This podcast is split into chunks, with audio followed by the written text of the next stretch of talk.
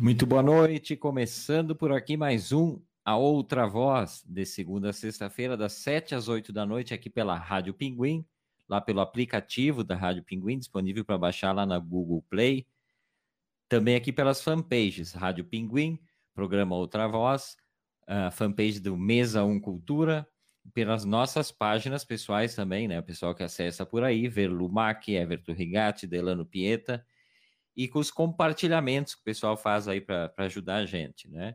Posteriormente, o, o, vira um podcast lá no Spotify a partir das 11 da noite, para quem quiser baixar e ouvir a qualquer momento. Então, estamos começando mais uma outra voz nesta segunda-feira. E quem está comigo aqui, Dona Verlu Mack, né? Tudo bem, Verlu? Bem-vinda mais uma vez à outra voz de segunda-feira, sempre aquele dia cansativo, né? Pois é, boa noite, né? Boa noite aos ouvintes, aos ouvintes. Mas sobrevivemos a mais uma segunda-feira, estamos aí. Não sei se o áudio de Verlu está muito baixo, o meu retorno aqui, o pessoal que está acompanhando já pode dar sua informação técnica. O pessoal sempre nos auxilia nisso, né? É, o pessoal já chegando, Miguel Luiz Trois, o DJ Thunder. Boa noite, Everton, Verlu e Ouventes. Boa noite, Miguel, bem-vindo. Nosso maior compartilhador, né? Miguel DJ Thunder compartilhador. Valmírio Gonçalves dando seu boa noite. Boa noite, Valmírio. Bem-vindo com a gente aqui. O, Miguel já está dizendo aqui, ó, vídeo e áudio ok. Valeu, Miguel, obrigado. O Luiz Marasquim Abrianos, como sempre, também dando seu boa noite, Everton, Verlu, Old Dog e todos os amigos ouventes, né? Old Dog agradece também a deferência de sempre. Boa noite, Luiz, bem-vindo. E o Luiz também botou aqui, tá bom o áudio, então estamos estamos bem aí, né? Ah, aliás, hoje um dia, um dia super cansativo, início de semana, eu debochei Velu semana passada, abriu o programa falando, né, nesse tom, tom melancólico de segunda-feira. Hoje eu tô, tô acabado, não, não fiz grandes coisas, mas a segunda-feira foi cansativa, não passava mais. E inclusive estou nesse momento com dor de cabeça. Velumac, rapidamente, antes de iniciar o programa, trouxe um, um comprimido e vou tomar ao vivo, né? A gente sempre usa coisas para fazer para fazer audiência Sem aqui, né? mandar beijo para a empresa, né, para o laboratório. Até porque a, a Velu, ela compra o genérico do genérico do genérico. Ela chega na farmácia e diz assim, aquele remédio para dor de cabeça. Eles sempre, na farmácia, eles querem empurrar aquele, o Neo Tarará. E aí a Velu já diz, não, não, quero mais barato. E aí começa a baixar Aí tem as variações do nome, né? Até que tu eh, fica irreconhecível. Esse aqui, por exemplo, o, a, o comprimido, eu tô olhando ele aqui, ele tá. Ele tem marcas de, de unhas aqui. Não sei se foi quando o Velu abriu ou se ele hum. vem de fábrica já, por isso que é mais barato. É, é segunda linha, Velu? Acho que é segunda linha, então, porque eu não coloquei, nem tenho unhas para conseguir fazer um, umas marcas assim, remédio, porque é, é durinho, né? O revestimento. Nem, nem consigo o que importa não é passar dor de cabeça, o que importa é fazer efeito placebo, né? Que é resolver a dor sem resolver e ser barato, né? Se o, o, o original custa 12 pilhas e saiu 6, dá para comprar dois, né, Verdu? Dá, e às vezes o atendente da loja faz aquela, aquele, comete aquele erro de tentar me convencer a levar de uma marca, daí é a pior coisa que pode acontecer, porque daí sim que eu quero mais barato. Ele fica até, não, porque esse aqui é bem melhor. Eu disse, daí eu começo, tá, mas bem melhor não é o mesmo princípio ativo? Né? Não, Muda alguma coisa? Tem algum outro né, ingrediente, outro princípio ativo, outra concentração? Não, não é igual. Então, como que é melhor? Velu sempre faz isso. Eu tenho vontade de matar ela quando eu vou junto na farmácia. em vez de simplificar a coisa e dizer, não, eu não quero esse, eu quero aquele outro Mas porque é mais barato. Mas eu já pedi. Mas aí, aí ela começa a discutir fórmula de remédio com, com o pobre do é balconista que está ganhando comissão. Os caras fazem reunião toda semana e dizem pro cara, ó, tu tem que vender 50 ca caixinhas desse aqui e não do outro. E é assim, eles estão cumprindo aquelas ordens que, que determinam. Mas aí a Velu começa uma discussão, só falta levar um livro de, de fórmulas farmacológicas e começar a abrir o livro e discutir lá. Sempre faz isso. Mas, hum, mas é, não é sempre, é só quando tenta me empurrar um que eu já estou dizendo desde o início que eu não quero. né? E daí ficam tentando, te, dizem sem nenhum, não, se tivesse algum embasamento, porque às vezes eu realmente pergunto pensando, bom, é diferente, né? Tem alguma coisa diferente nesse que não tem no outro, mas não, se é igual. Não adianta, eu fico revoltada com isso. Deixa eu saudar aqui, apesar da revolta da Velu, vamos salvar, saudar o pessoal que está chegando aqui. Está chegando mais um trio aqui, né? Aquele trio de todas as noites também.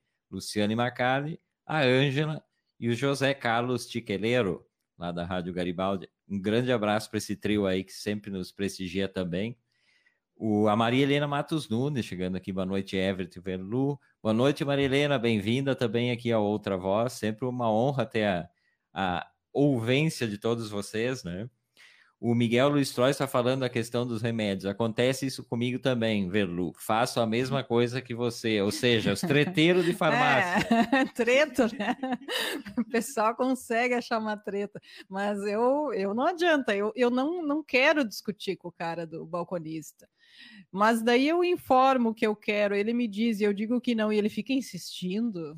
Aí pede, né? Não, não é que eu queira, a pessoa fica pedindo, tá vendo que tu não quer. Né? Calma, gente. Não sei se calma. em algum momento funciona isso. Talvez tenha gente que né, fique meio abalada, tipo, ah, bom, então se esse é melhor, eu vou levar esse, custa três vezes mais caro, mas é melhor.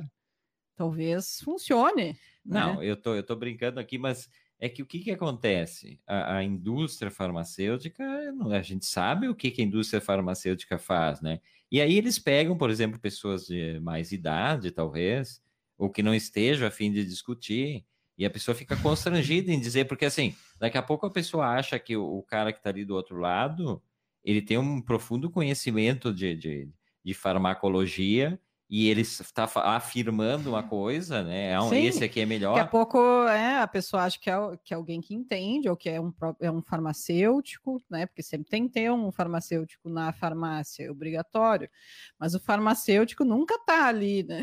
Não sei onde está o farmacêutico. É, e, e, aí, se a gente for levar a, a fundo isso, isso é quase criminoso, né? Porque tu tá, tu tá interferindo Primeiro que eu acho que, como em outros países, uh, todo medicamento deveria ter algum tipo de receita. Eu sei que às vezes a pessoa tem filho, uma filha e tá com febre, tu vai ali e pega um remédio. Mas é que aí gera esse tipo de coisa, né? O, o, o comércio, uma farmácia é um comércio.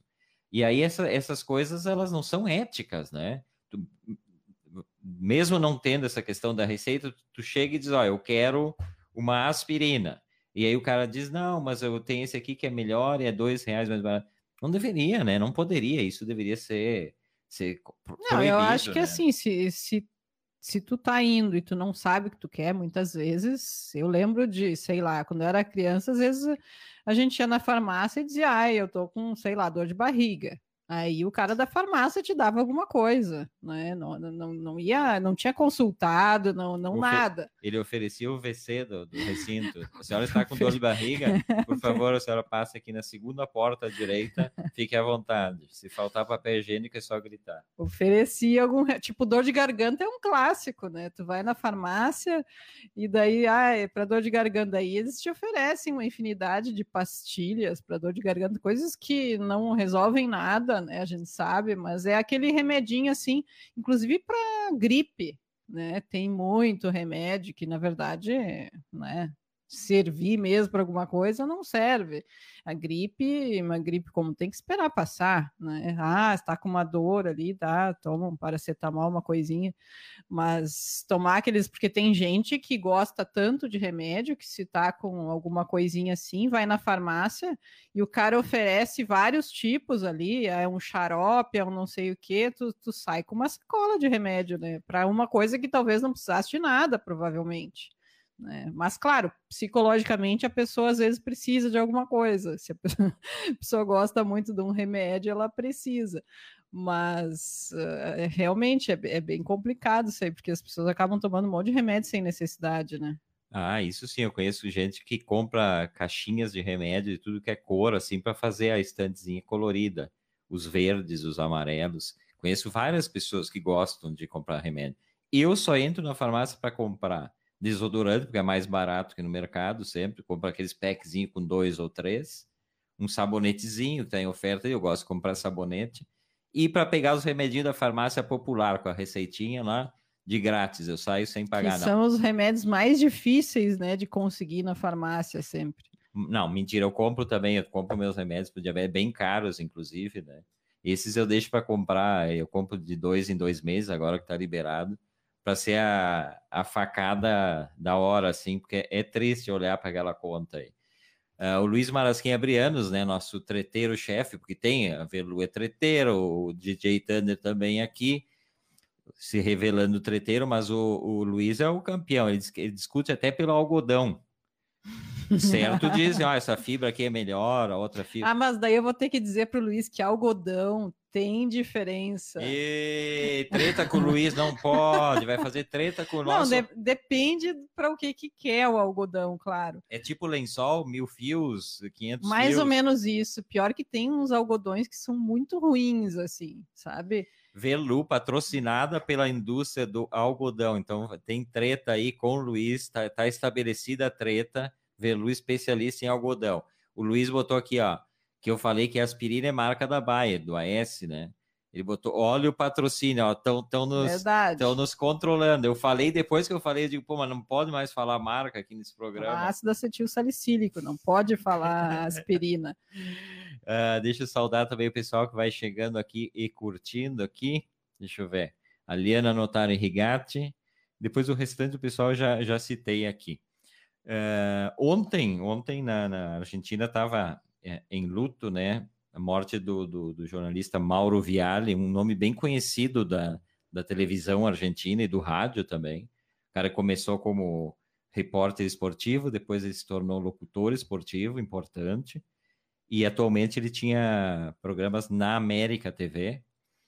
E, e um cara um cara super polêmico, assim, um cara com uma, uma, uma conduta assim, bem provocativa nos programas dele, cara questionador para todos os lados, né?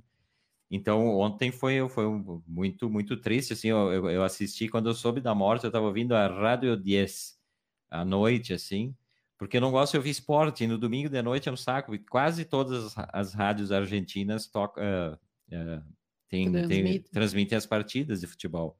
E aí a Rádio 10 não transmitia, não sei se não transmite, eu não costumo muito ouvir ela. E é assim que eu botei, eu ouvi a notícia da, do falecimento do Mauro Viale, tinha assistido o programa dele na, quarta ou quinta-feira. Ele tinha um programa, os programas do Mauro Viale na TV, como diz o Fernando Morgado, nosso mega especialista em TV, nosso amigo lá do Rio, é rádio na TV. São grandes debates. A TV argentina tem muitos programas assim, né? Aquelas bancadas enormes. A, a Verlu às vezes fica, diz: Nossa, que tamanho de estúdio!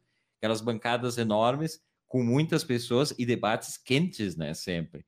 E o Mauro Treteiros, Viale. né? Treteiros, ótimo. O Mauro Viale era um deles, assim. Tanto que tem um dos vídeos que durante muito tempo foi o, o mais visto no YouTube lá na Argentina, da briga dele, né? Esse vídeo é de 2002. Ele teve uma briga no ar, um programa que ele tinha ao meio-dia, com o Alberto Samid, é o cara empresário do ramo de carnes na Argentina.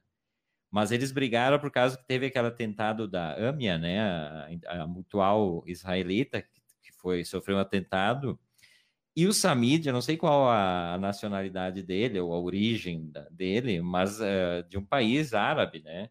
E o Mauro Viale, ele tem esse nome, mas o nome dele não é, é um nome, ele é judeu. E, o, e ele provocou o cara durante todo o programa, dizendo que ele tinha sido um dos caras que avalizou o atentado da AMIA. E aí o, o Alberto Samid levanta da bancada e vai para cima do, do Mauro Viale e sai uma briga aí eu mostrei antes da gente entrar no ar, eu mostrei para Velu, é soco e chute para tudo que é lado e foi difícil segurar o Mauro. É, primeiro o Mauro Viale ele, ele tenta se esquivar assim, né? Depois ele Mas depois que o outro dá um soco nele assim e, e acerta, nossa, daí ele fica bem bravo. Seguram ele, mas ele vai para cima do outro. Eu tô falando isso porque o vídeo é divertidíssimo assim assistir, né?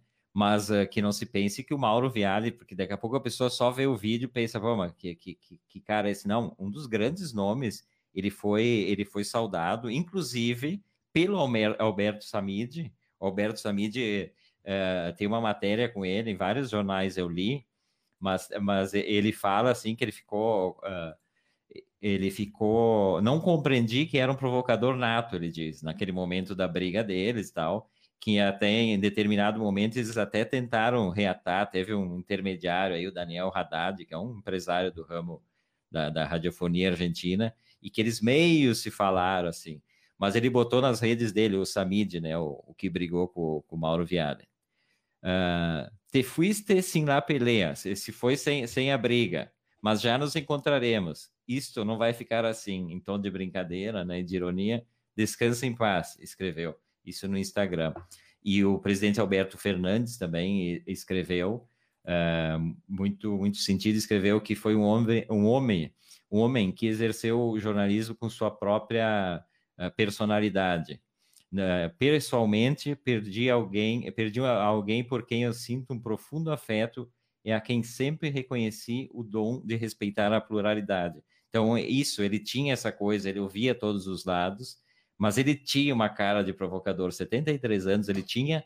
Na sexta ou na quinta, ele fez a vacina do Covid. No sábado, ele internou e no domingo, ele morreu. Ele comentou, inclusive, o último programa dele foi na sexta-feira. Ele entrevistou um, um infectólogo e aí ele, ele falou, ele contou algumas coisas da vacina, que ele estava com um pouco de febre e tal.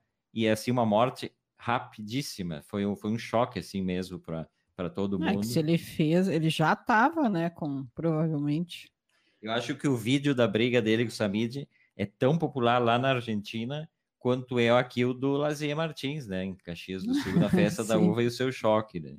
Que, que pensando e assistindo o vídeo do Lazier, é horrível aquela cena, né? Eu sempre achei, eu sempre achei. Claro. mas dá para rir porque deu tudo certo, né? Se sabe o desenrolar né, da situação que ele que não quer dizer, não aconteceu nada, não, né? Porque acho que no dia ali ele ficou meio Deu mal. Deu tilt até hoje no é. Lazier, como não aconteceu nada. não, aqui, isso, o resto já, já fazia parte dele mas do choque acho que, que ele ficou no dia meio mal, né? Mas, mas logo se recuperou. Então, depois, quando, quando tudo corre bem, vira uma brincadeira, né? Ao menos para os outros, porque ele nunca considerou uma brincadeira. Ele nunca gostou dessa história aí, né? E, acho que ele realmente ficou bastante traumatizado ali. Esse é a outra voz desta segunda-feira, eu, Everton Rigatti Verlumac, batendo papo, arte, cultura, comportamento, até às oito da noite, para todo mundo que nos acompanha aqui, né? Nossa, nós temos que fazer um cartão fidelidade aí para os nossos ouvintes e ouvintes, porque, olha, a gente tem os ouvintes, ouvintes fiéis, né? Sempre aí com a um gente. um crachazinho, cada um usa de casa. Boa, boa. Daqui a pouco nós vamos ter que usar aquela tecnologia que as pessoas podem ficar como plateia virtual. Aí vai, vai, vai, que nem fazem na televisão, daqui a pouco abrir janelinhas aqui nossos ouvintes, né? Hum. É uma coisa interessante a se pensar. Falando em imprensa argentina, no sábado de manhã eu estava dando uma olhadinha no, no Clarim, né? Edição digital, obviamente. Eu não, eu não sou fino assim que chega sábado pela manhã a edição impressa do Clarim. Aliás, nem queria, né? O uhum. Clarim tem umas posições que são doídas às vezes, mas tem algumas coisas de, de cultura que eu leio. E aí tô, tô olhando lá uma sessão que eles têm de fotos pelo mundo. E tava passando, tu vai passando para o lado assim, daqui a pouco me apareceu uma imagem, aí eu fui ler, tem sempre a legenda, e aí falava uh, Encantado Rio Grande do Sul. E a imagem era, né? Agora está todo mundo vendo isso. Eu não tinha visto ainda isso em nenhum momento, mas a imagem daquele Cristo, né? Cristo Salvador, acho que é o nome. Uh, e ele tá, eh, só tem os braços, a cabeça e o resto é estrutura ainda não foi, não foi fechada. Aí que eu fui tomar conhecimento da existência do Cristo em Encantado pelo pelo Clarim para ver aonde foi, né? Hoje eu estava ouvindo que na Europa é notícia, nos Estados Unidos é notícia. Então a coisa, a coisa tá, a coisa foi para o mundo inteiro. E se o objetivo era essa divulgação, é, foi, foi feita, a ideia tá, tá cumprida, né? Todo mundo falando. Eu fiquei sabendo através do, do, do jornal argentino. E aí tem aquela treta, né? Já tem treta do prefeito do Rio, o Eduardo Paes, que disse que fazer mais alta que o. Porque vai ser mais alta que o, que o Cristo Redentor, né? É, Cinco metros é, é Parece que vai ser mais alto. É Cristo protetor. Cristo protetor. Isso. Eu falei o quê? Salvador, que daí seria meio que o mesmo que o Redentor. E daqui né? a pouco eu vou falar outras coisas aí. Cada é, pouco vai um ouro aí. Um desses adjetivos cristãos católicos. Mas é o Cristo protetor. Protetor, proteção, protetor. Aí o Eduardo Paes tweetou, né, que era fácil fazer mais alto que o Cristo Redentor, que ele queria ver até a vista que o Cristo Redentor tem, né? E ele postou uma foto do Rio de Janeiro, mas uh, e aí o prefeito de Encantado já já entrou nessa brincadeira, né? E disse que finalmente, não, vamos, vamos salvas, né? Palmas. Finalmente alguém entende uma brincadeira. Ironias, brincadeiras. Ironia e reage bem, né? E brinca e tal. Olha, parabéns, porque já podia ter virado uma briga, né? Sabe que atualmente é difícil alguém entender alguma Inclusive, coisa. o Eduardo Paes falou hoje em entrevista à Rádio Gaúcha. Eu não ouvi, eu ouvi só a manchete. Que ele, ele pode vir para a inauguração. Seria interessante, né? Do ponto de vista de, de turismo. O Luiz Marasquinha Briano está botando que, se ele não se, se não me engano, Guaporé tem uma estátua de Cristo, não sei a altura. Uh, Caxias tem também o, o, o, Cristo, o Jesus Cristo do terceiro milênio, que fica aqui na festa da uva, que é uma, uma enorme, de uma estrutura, só que é só a cabeça, né, do, do Cristo. É. E, e a Velu, que é uma pessoa completamente sem noção, logo que vemos morar em Caxias, um dia passando lá ao lado, aquela, aquela, aquele monumento todo iluminado e tal, o Jesus Cristo do terceiro milênio, e aí a Velu falou assim: é, olha, olha Nossa Senhora. Eu disse, mas que Nossa Senhora, criatura, é o Jesus Cristo do terceiro milênio. Minto, Velu? Não, não, e não foi nem no início. Eu passei muitos anos em Caxias chamando a Nossa Senhora. E até que aconteceu, decidi o Everton me entender que eu chamava Nossa Senhora a estátua, né? E, e, me explicar que era o Cristo do terceiro milênio, né? Para mim sempre foi uma Nossa Senhora. Eu achava que era um manto, né?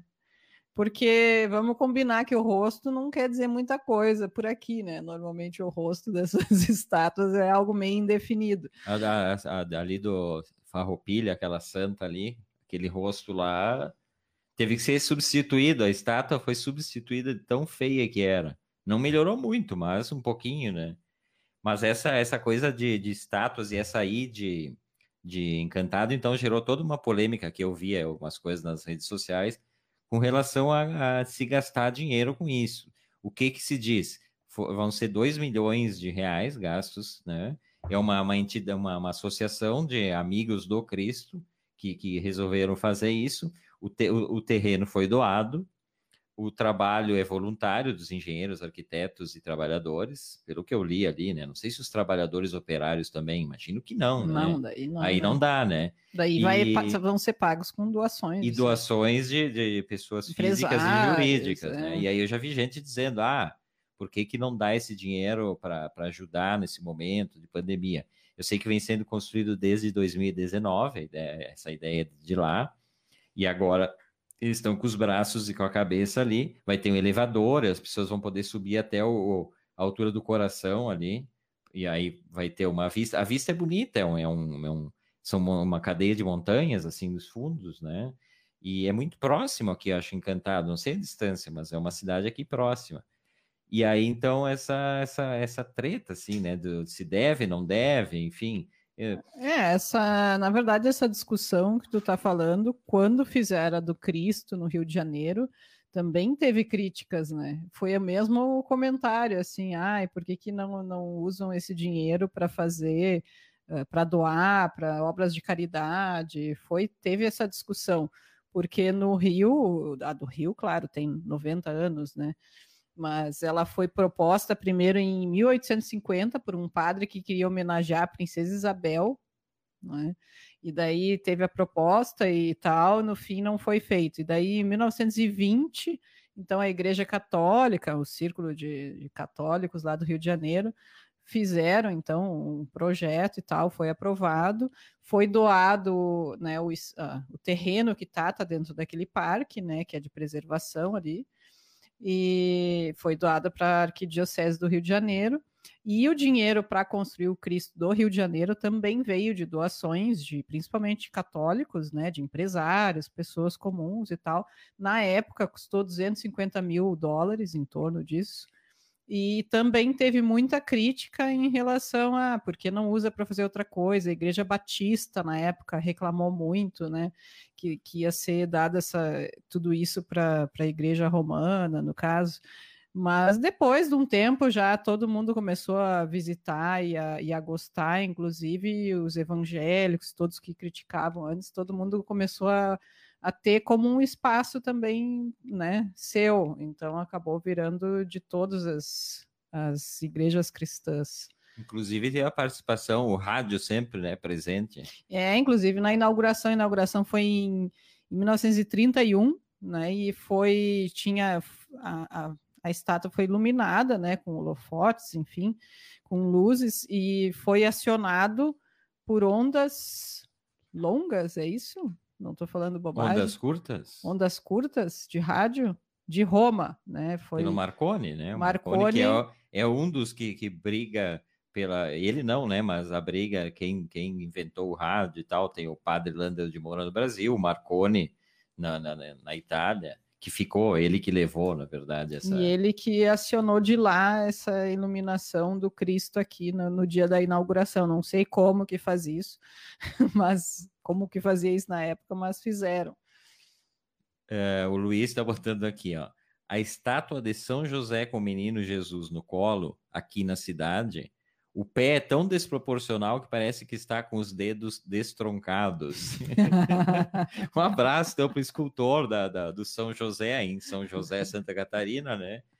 Um abraço do Luiz Marasquinha Brianos para ele, né? Especialmente. Tal, talvez seja o proposital, Verlu, Verlu que faz que é artista visual, às vezes essas desproporções pode ser. Muitas vezes, a gente não sabe é, o que o artista que quis dizer. Ah, aí acho que foi erro essa coisa aí. ah, não sei, não sei. Conversar com o artista se ainda vive, não sei se é uma estátua que tenha muito tempo lá.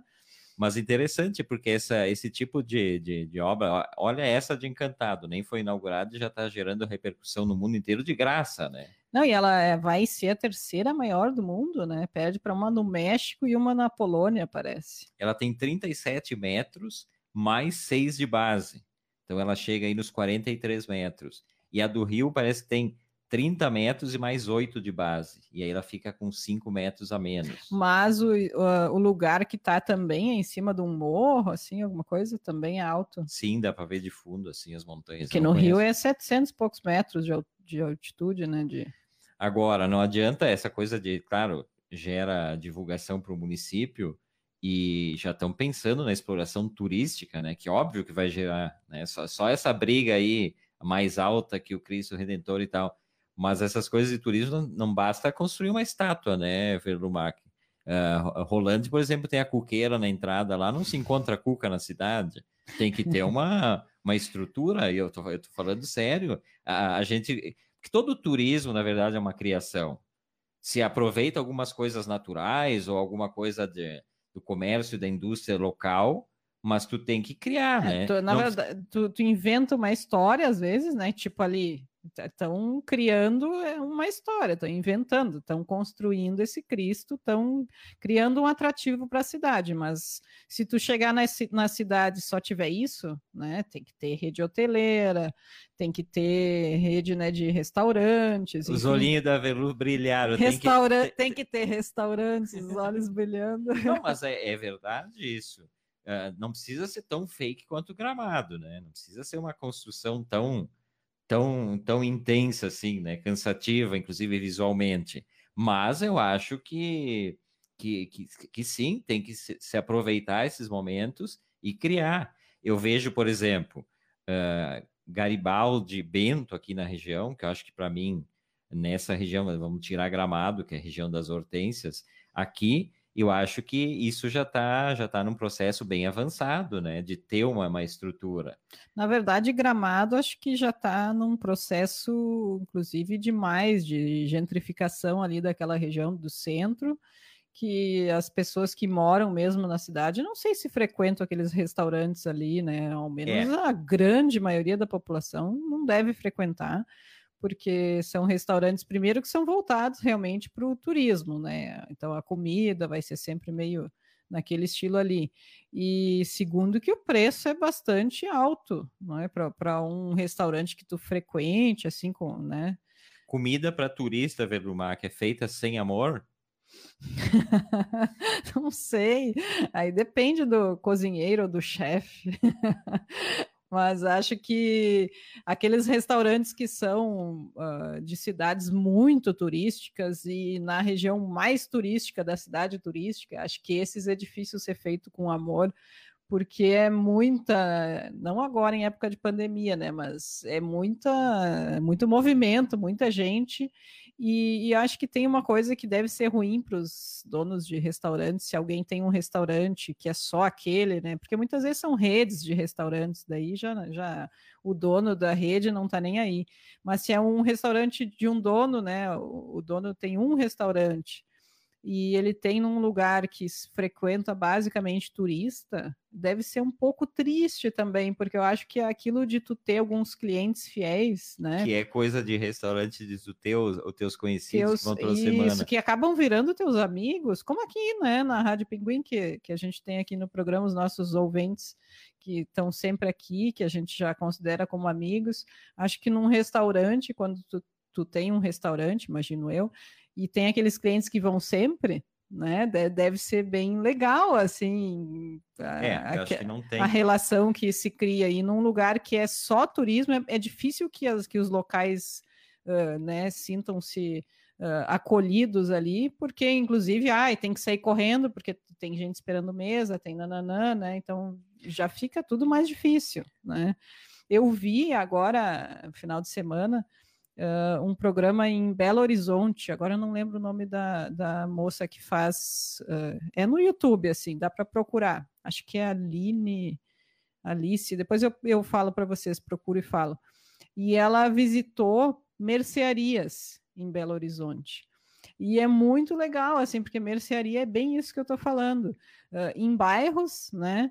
E, e com aqueles clientes que estão frequentando a mercearia há muitos anos. Né? Então, merce, as mercearias que ela foi, eles vendem mercearia aquilo, né? Vende uma coisinha de cada, assim, um pouquinho de cada coisa. Então, ai, tem agulha para para fogão desentupir, bico de fogão tem, tem prendedor de roupa tem, tem maçã, tem manga, tem tem pão, tem queijo ali, tem tem tudo, né?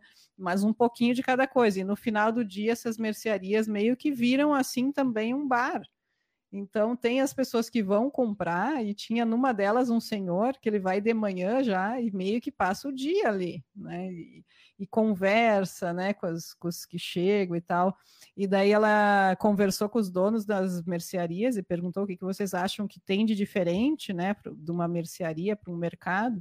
E é justamente isso, essa conversa Uh, pessoas que vão ali, às vezes, uh, né, pessoas muito solitárias e tal, que às vezes o lugar que elas vão para conversar é ali, e acabam virando amigos, né, do, do, dono da mercearia. Essa relação próxima, que é o que eu acho que esses restaurantes turísticos não têm. Que é o que nós vamos perder quando a gente chegar nos 180, 180 mil ouvintes por minuto aqui numa outra voz, como a Bambambam Bam Bam, aquela, né, que se gaba de ter 180 mil ouvintes por minuto aí a gente vai perder essa proximidade com o pessoal aqui, né? Aí vai ficar difícil. Já pensou 180 mil pessoas mandando mensagem aqui? Daí não tem como ler, né? Não, mas daí nós vamos ler do pessoal que sempre nos acompanhou, o pessoal que vai chegando, que se lasque, né? O, esse, esse negócio de, de, de, A gente tá falando de turismo, né? Uh, e restaurante é super importante. Realmente, acho que tu chegar numa cidade. Uh, Garibaldi hoje tem uma estrutura. Eu falo porque conheço Garibaldi, por exemplo, o Hotel Casa Curta, lá do nosso amigo César Nicolini, tem um baita restaurante que abre todos os dias, mas antigamente não era assim. A grande reclamação dos turistas era, eles vinham, por exemplo, no domingo, e aí tu chega na cidade e tá tudo fechado. Cidade turística tem que ter coisa aberta. O Vale dos Vinhedos também, né, veio com tudo e tem vários restaurantes Vários vinhedos tem uma parte que pertence a Garibaldi e outra a Bento, mas a estrutura ali tá boa, assim como o Caminhos de Pedra aqui também. Mas eu não sei, esse, o Vale dos Vinhedos e o Caminho de Pedra, eles abrem durante a semana também ou só final de semana? Ah, eu não sei como é que é durante a semana. Assim, eu tudo. lembro de a gente já ter ido alguma vez durante a semana e não, não tinha nada também. Não, não é bem assim, Velu. Tem coisas que abrem, talvez não tudo. Que aí também tem a demanda do turismo, né? Não adianta eu abrir um restaurante se na segunda-feira não vai vir ninguém. O turismo dessa região aqui, turismo de final de semana, né? Tem gente, inclusive, que chama de durista, durismo. Já ouvi essa expressão num bar em Garibaldi, um cara que eu até conheço, assim, de vista. Ele descreveu os turistas que vinham para Garibaldi, mas isso há muitos anos atrás. Os duristas. Mas, mas sim, eu acho que tem que, tem que ter uma proporção também, né? Mas tem que ter coisas abertas e tal. E aí sempre tinha aquela polêmica aqui em Caxias. Ah, porque isso eu cansei de ver essa polêmica, porque aqui era uma cidade turística, o que eu acho que não é Caxias do Sul, já foi, não é mais, se perdeu isso. Uh, que, ah, turista, cidade turística que os restaurantes fecham às 10 e meia. Mas, na verdade, se a gente for ver, existem vários lugares do mundo em que não, não se encontra restaurante depois das 11 horas da noite aberto, coisíssima nenhuma. Essa, essa coisa ah, lá fora, acho que é uma ideia errada, né, Verlu? Ah, é uma ideia errada que, inclusive, eu tinha, né? ah, os lugares ficam abertos até bem tarde, as pessoas não dormem, eh, sei lá. Mas se tu começa a viajar assim, tu começa a ver que, que né, os lugares não fecham muito tarde. Um lugar que eu acho que a gente foi que realmente fechava acho, mais tarde do que a gente até saía para jantar é na Espanha, né? Em Madrid. É. Por, mas daí porque eles realmente têm o hábito de, de jantar mais tarde, como eles tinham, acho que historicamente tinham aquela siesta, né, que descansava e tal, acabava sendo a janta mais ficou para mais tarde e esse hábito de jantar mais tarde se manteve. Então, acho que é um dos lugares que fica mais tarde. Agora, é, outros, assim. É, essas questões são questões culturais, né? A questão da, do, da, da, noite, como é que funciona a, a noite numa cidade, na outra, vão dormir cedo, não vão dormir cedo. Isso depende de país para país. Por coincidência, eu estou lendo um, um livro, até falei dele, que é Horizontal, Antologia de Relatos sobre Dormir então são vários, vários escritores, né? Tem a Silvino Campo, Roberto Art, o Julio Cortázar, o Chekhov. Então são contos sobre o ato de dormir, né? Ou alguma coisa. E aí tem um do, do Águas Fuertes Cariocas do Roberto Art, que é um cronista da, foi um cronista da, da, da, do cotidiano argentino e ele morou um tempo no Rio. E aí, quando ele morou no Rio, ele fez as Águas Fuertes Cariocas e aí eu vou me socorrer da, da versão em português, porque esse aqui é o livro de contos, né? E aqui tem uh, Águas Fuertes Portenhas e Cariocas traduzidas, né? E aí tem um que, que fala exatamente sobre isso. E a vida noturna, onde está? Isso no Rio de Janeiro, né? Ele está falando do Rio de Janeiro. Daí diz assim, só vou ler o início aqui. Ah, Buenos Aires, Buenos Aires, Correntes e Talcahuano, que é a esquina, né? Mesas na calçada e o café ambos mundos e Florida. Ah, Buenos Aires. Ali a gente se enche, é verdade, mas se enche acordado até as três da manhã. Mas aqui, meu Deus, onde você vai às três da manhã é terrível. Eu disse às três da madrugada. Aonde se vai aqui no Rio às onze da noite? Onde? O senhor me explique, por favor. E aí ele, ele, ele faz todo um relato, né? Que às onze da noite no Rio de Janeiro, na época, Tava tudo vazio, ele saía para caminhar pelo Rio de Janeiro, porque tu imagina o Rio de Janeiro, aquele agito, e não tinha ninguém, todo mundo dormindo, ele dizia. E, e, e aí ele faz uma crítica também na mesma crônica aos, aos, lei, aos colchões que eram muito duros. Ele não conseguia dormir e não tinha para onde ir. É, é, genial, assim. Mas, mas é a coisa dos, dos hábitos de cada região, né? Também uma cidade como Caxias, Todo mundo, as coisas, tudo, todo mundo começa a trabalhar às sete e meia da manhã por algum motivo que foi determinado. Tem que dormir cedo, né? É, ah, eu concordo com ele, inclusive na questão do colchão. eu não sei como as pessoas conseguem dormir em, em colchão tão duro. E eu sei que tem um monte de gente que diz que gosta e que é melhor para a coluna, né? Faz bem e tal. Mas eu quando me deito num colchão mais duro assim, eu acordo no meio da noite com dor no corpo. É como se eu tivesse deitada no chão. Eu não sei se, se, se, é um problema meu, da minha coluna. Não, é da tua idade mesmo. da, da minha idade. Mas desde sempre eu, eu tive isso. Então, acho que não é só da idade. Seu programa Outra Voz desta segunda-feira, a gente vai até as oito batendo um papo. Arte, cultura, comportamento. O Luiz está falando aqui de, de, nunca esquecer o meu dedo, dedo médio ereto para a vancinha. Ele já teve o episódio aqui que ele contou que cada vez que ele passa na van, e ele deve passar várias vezes, ele estava falando, né, da estátua da van na via expressa de acesso à ilha de Floripa.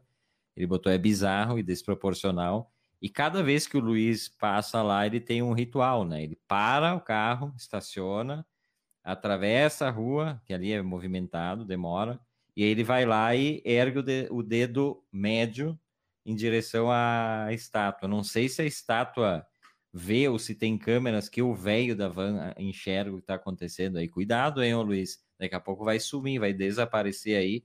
Nós não vamos ter notícias. Foi o velho da van que mandou, mandou levantar, como dizem, né? É. A gente, falando em cuidado, a gente assistiu no final de semana mais um filme. Eu já falei várias vezes desse cara aqui, que é um documentarista, atualmente o meu preferido de tantos filmes que a gente tem visto, do Gianfranco Rossi, que é um italiano. E a gente assistiu no final de semana o Il Sicario, o quarto 164, que é o seguinte: ele, ele leva um, um cara que trabalhou para o narcotráfico a vida inteira como assassino mesmo e que era ao mesmo tempo que era assassino, ele foi comandante de um destacamento policial no México. E esse cara é levado para o quarto 164, que é um quarto de um motel no, no México, onde eles levavam vítimas para serem torturadas, gente que devia para o narcotráfico, eles levavam aí, torturavam ou matavam. Então eles usavam normalmente esse quarto aí. E aí ele leva, o documentarista leva o cara para esse quarto aí, é, coloca um pano sobre a cabeça, uma touca, não é uma touca, nunca tinha visto, mas é um pano que fica solto assim, tu não vê o rosto dele, só vê as mãos, mãos enormes, inclusive, né?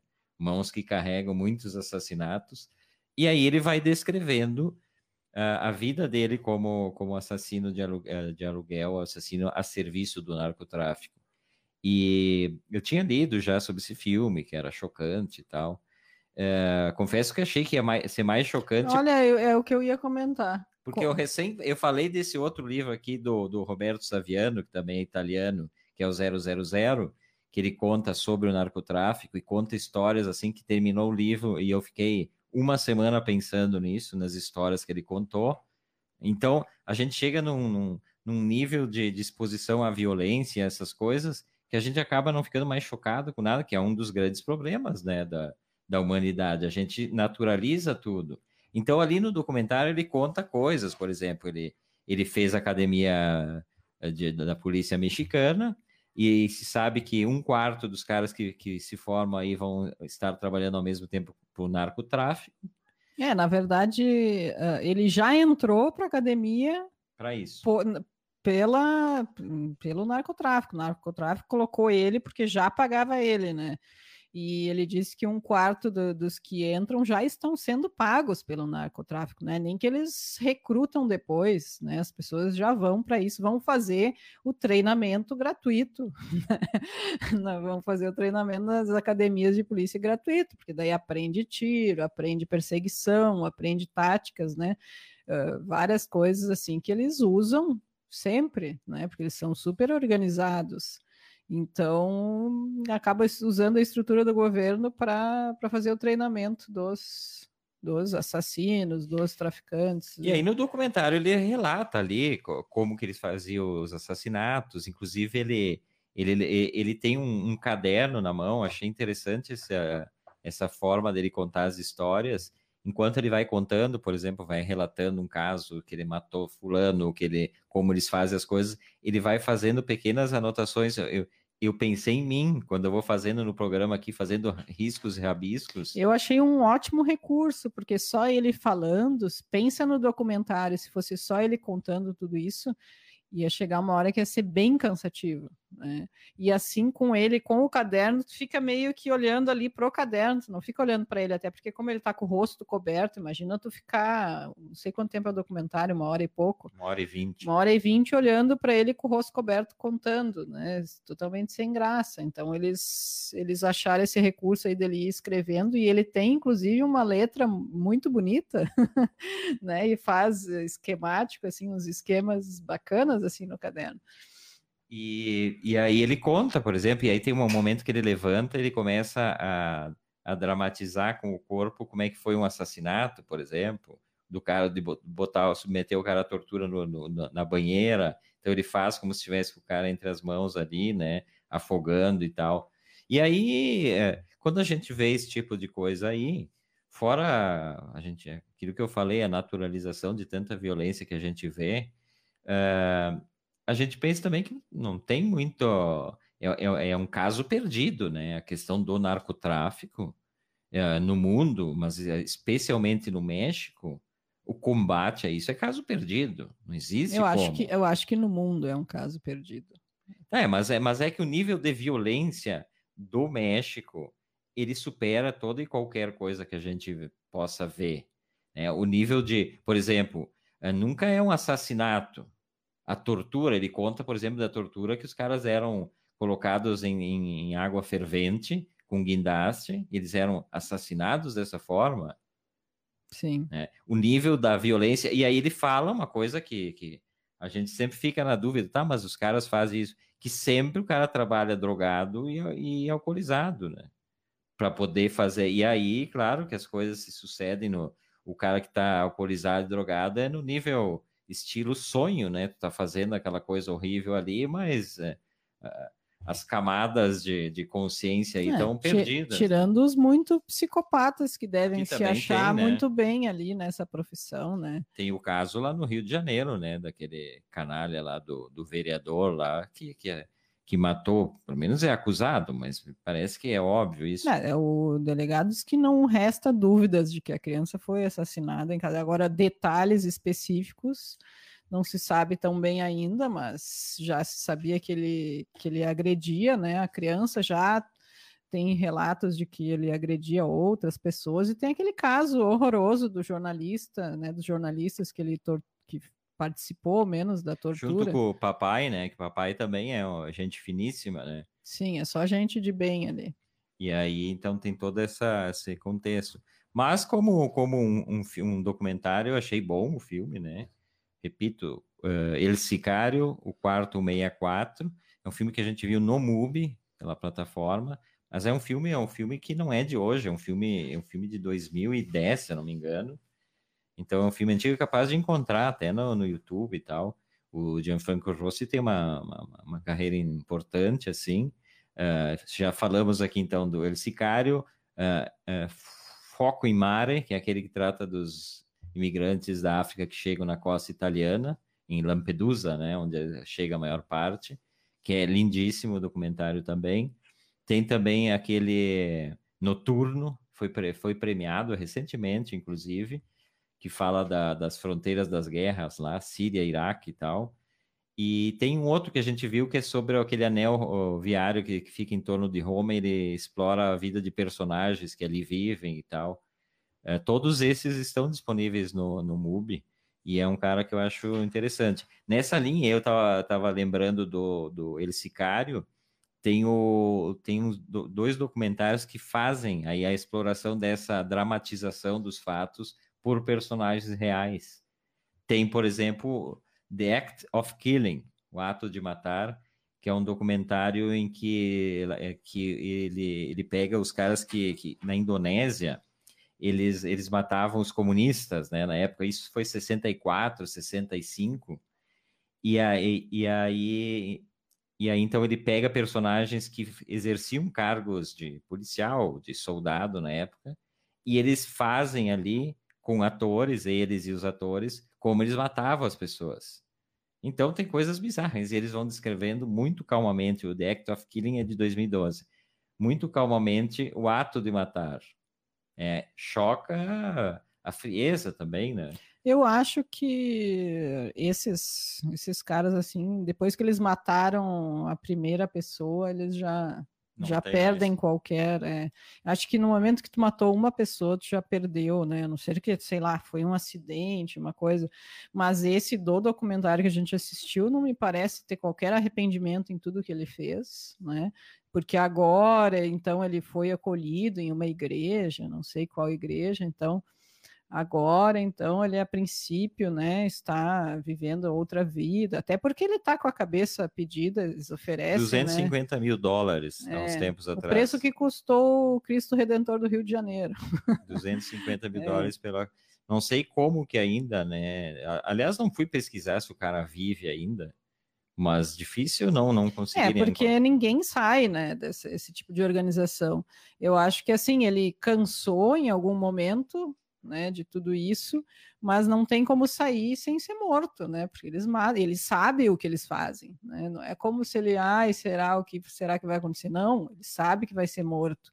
Então, isso aí acho que é no momento que ele cansou dessa vida aí, ele foi aonde ele conseguiu algum abrigo, que foi nessa igreja que acolheu ele, né?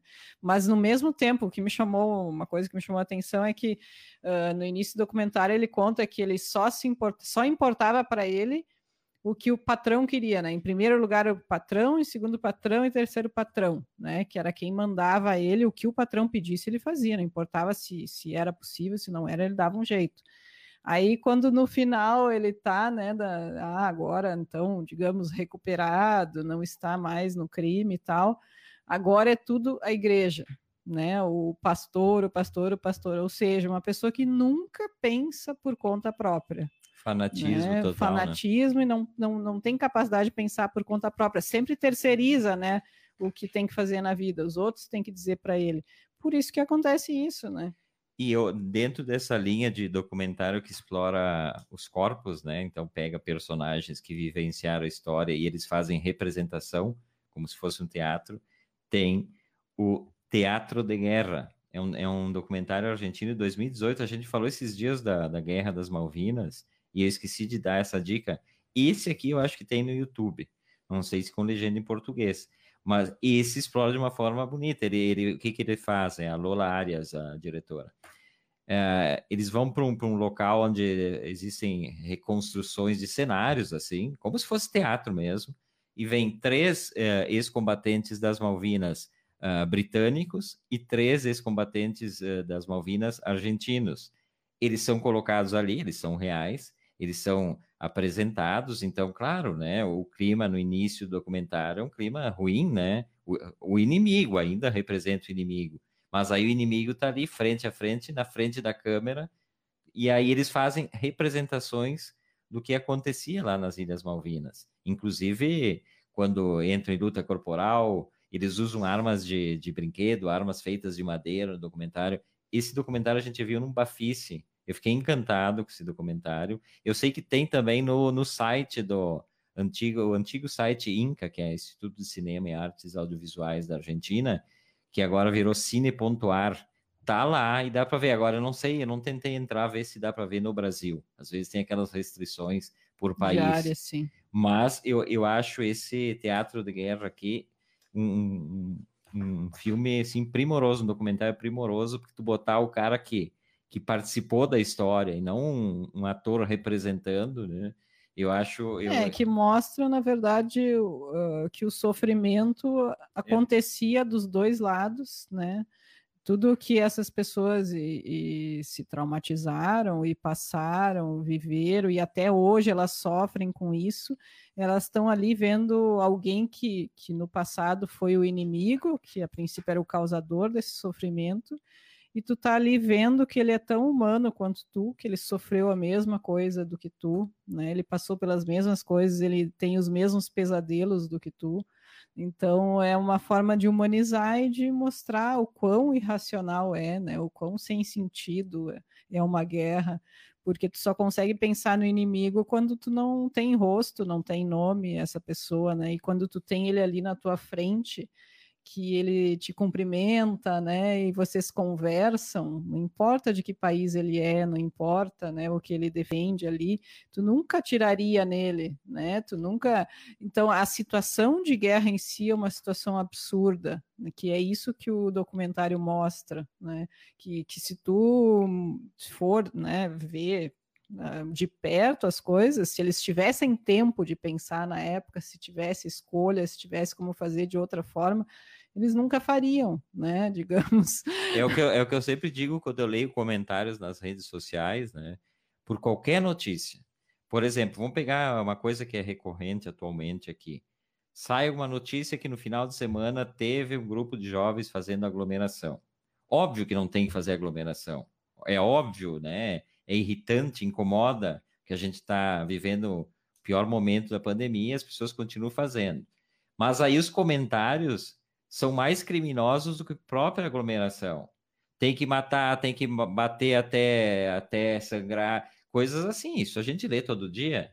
Mas aí a minha pergunta é: essa pessoa que diz assim, a Verlu vai, vai escrever ali, não, tem que, tem que torturar durante uma hora para aprender. Mas se eu te colocar na frente daquela pessoa ali, daquelas pessoas ali, tu vai fazer isso? Porque a falar é fácil, né? Ficar falando sem, sem estar tá exposto à situação, tá lendo notícia, tá vendo uma foto. Então, é, é, justamente isso. É, aquela questão, tu seria capaz de fazer, porque o ser humano, de um modo geral, a não ser que seja um psicopata, alguém realmente muito fora, né? Uh, psicologicamente muito desequilibrado, mas o ser humano, de um modo geral, mesmo os que a gente não considera tão bons, né? mesmo os nossos desafetos, não são pessoas que, que chegariam e matariam alguém. Né?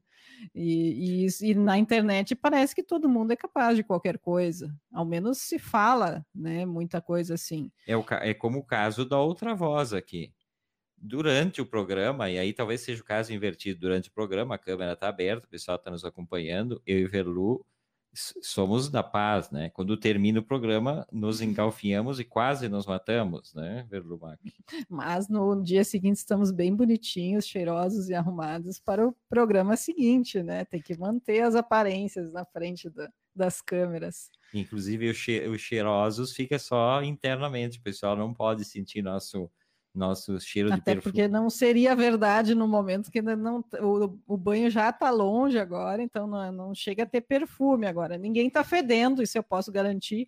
Nem o Dulizinho que tomou banho ontem, né? E que hoje ficou brabo, parece porque ficou de costas aqui para o programa. É quem acompanha pela fanpage, porque quem está pelo rádio eu vou descrever. Duli está deitado na sua caminha, né? Tradicional atrás do, do pessoal do programa de costas, ou melhor dizendo, de bunda de para bunda, o programa. Deu a bunda para o programa. Uma falta de respeito total. O Miguel Listroz de Jeitano está se despedindo, dizendo até amanhã, até amanhã, Miguel. Deixa eu ver se eu deixei de citar alguém, a gente está quase no final. Patrícia Noronha Versa e Melchior Borghetti Versa, é uma dupla aqui, né? Eu mando beijo para Patrícia, né? é preciso mandar, né, o Melchior? Tem que, tem que garantir as coisas, né? Beijo para Patrícia. Uh, o restante do pessoal eu já citei. A gente estava falando do México, rapidamente, só para dizer com essa questão da violência, não é só das drogas, né? Hoje, hoje, por coincidência, eu li uma matéria da, da revista Gato Pardo, é uma revista mexicana ótima que tem online, de graça. São reportagens longuíssimas, muito bem escritas. É um estilo aquelas reportagens da Piauí, assim, até mais longas, eu acho. Ou porque é online, é mais chato de ler e aí, então, uh, o ouro verde, né? O ouro verde da, do México agora, e que, que envolve disputas estilo narcotráfico, que é o abacate, as plantações de abacate. Ah. Movimenta 70 bilhões uh, de pesos ao ano só na exportação que se faz para os Estados Unidos. O maior consumidor do abacate Uh, do México é dos Estados Unidos, mas tem uma explicação. Das drogas também. Os Estados Unidos produziam, uh, plantavam abacate em determinado momento, 60% a 70% das terras do México foram privatizadas. Assim, foram privatizadas a baixo custo. E quem comprou? Grandes empresas mexicanas, mas grandes empresas multinacionais. E aí se tornou muito mais barato pela exploração de mão de obra, aquela coisa como o narcotráfico faz, quase escravo. E aí os Estados Unidos começaram a produzir abacate lá e depois importam. Então, os, os, americanos são loucos por guacamole, né? Que é aquela pastinha. tostadinha, pastinha de abacate. Tem restaurantes especializados nisso e tal. E aí virou uma espécie de, de droga também. O cultivo necessita de muita água. Tem cidades que já não têm água para as pessoas por conta do uso para as plantações. Então, quando eu digo o México é um caso perdido, né? Mas é uma história longuíssima, não temos tempo de contar. Hoje é segunda-feira, Vamos terminando a outra voz, né? Primeiro da semana. Vou me despedindo da Verlu Mac. Boa noite, Verlu. Boa noite, boa noite aos ouvintes, ouvintes, e até amanhã. Até é quarta, desculpa. Verlumac querendo roubar o lugar do Delano Pieta, Delano fica né? brabo já. Amanhã, terça-feira, então, eu volto com o Delano Pieta e pedindo para todos nos acompanharem mais uma vez para outras conversas, tá bom? Beijo para todo mundo, tchau e se cuidem.